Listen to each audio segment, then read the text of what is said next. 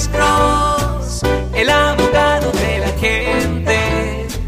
Cuando te arrestan de repente, Alex Cross te ayudará. Juan, buenas tardes. Su pregunta para el abogado penalista Alexander Cross. Buenas tardes. Buenas tardes, señor. Estaba chequeando ahorita lo que estaban diciendo los niños que dejan en los carros. Sí, señor.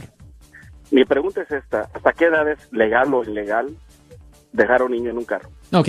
Normalmente es, eh, como decir, es discrecional, pero generalmente, en mi experiencia, se ha visto que ya después de 10 años, ya no le ponen tanta, honestamente no le ponen tanta atención a estos casos. Pero es discrecional porque es basado en el nivel de inteligencia del menor de edad. So, no, es un- no es una línea recta. No es una línea recta. Pero generalmente lo que hemos visto simplemente en manejando miles de casos es que ya después de 10 años ya no le ponen tanta atención. Pero si tienes un niño de 5, 6 años ahí, pues ahí no, no, se hace.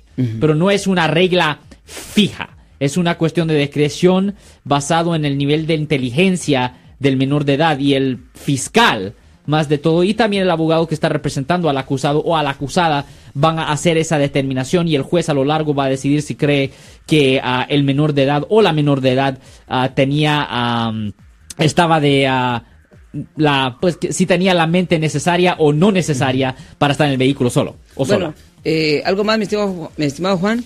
No, es todo. Muchas gracias. Muchas Gracias. gracias.